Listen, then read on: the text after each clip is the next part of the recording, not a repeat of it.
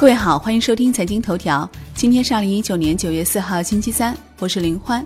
首先来看宏观方面，国务院总理李克强主持召开国家杰出青年科学基金工作座谈会，强调要更大激发科研人员创新创造潜能，为青年人才成长创造更好环境。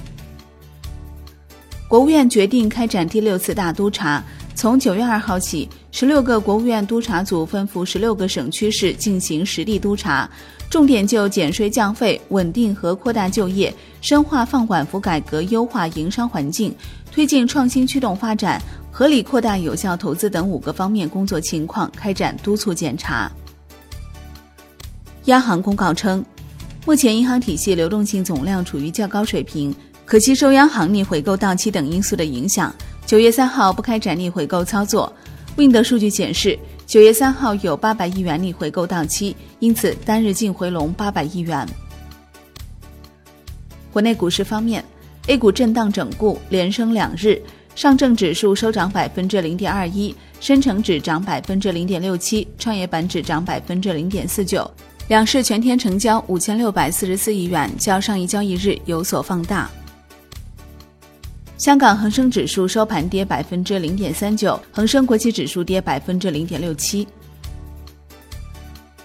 下半年以来，大资金对 A 股走势态度变得越来越乐观。据上证报报道，已有大型保险机构在内部达成共识，积极的改革政策正在起步，中国市场风景这边独好，市场短期出现风险的概率较小。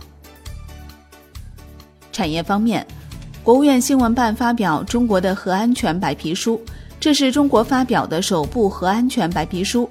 白皮书指出，中国始终把保障核安全作为重要的国家责任，融入核能开发利用全过程。华为回应美国司法部调查表示，坚信自主研发的产品不侵权。世界上没有任何一家企业可以通过偷窃成为全球领先的高科技企业。海外方面。美国八月 Market 制造业 PMI 中值为五十点三，预期五十，前值四十九点九。英国首相约翰逊发表声明称，在任何情况下，他都不会要求欧盟推迟英国脱欧，英国将于十月三十一号如期脱离欧盟。国际股市方面，美国三大股指集体收跌，截至收盘，道指跌百分之一点零八，标普五百跌百分之零点六九，纳指跌百分之一点一一。欧洲三大股指集体收跌，德国 D X 指数跌百分之零点三六，法国 C C 四零指数跌百分之零点四九，英国富时一百指数跌百分之零点一九。商品方面，New Max 原油期货收跌百分之二点一二，连跌三日，创一周新低。Comex 黄金期货收涨百分之一点七六，再创逾六年收盘新高。Comex 白银期货收涨百分之五点五八，创近三年收盘新高。伦敦基本金属收盘多数收跌，其中 LME 期铝收涨。国内商品期货夜盘多数上涨，其中焦炭、沥青收跌。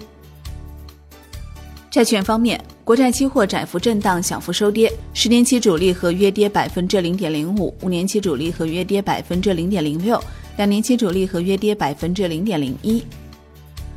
外汇方面。在岸人民币对美元十六点三十分收盘报七点一七八五，较上一交易日跌六十九个基点。人民币对美元中间价调贬一个基点，报七点零八八四，为六连贬。好的，以上节目内容由万德资讯制作播出，感谢您的收听，我们下期再见喽。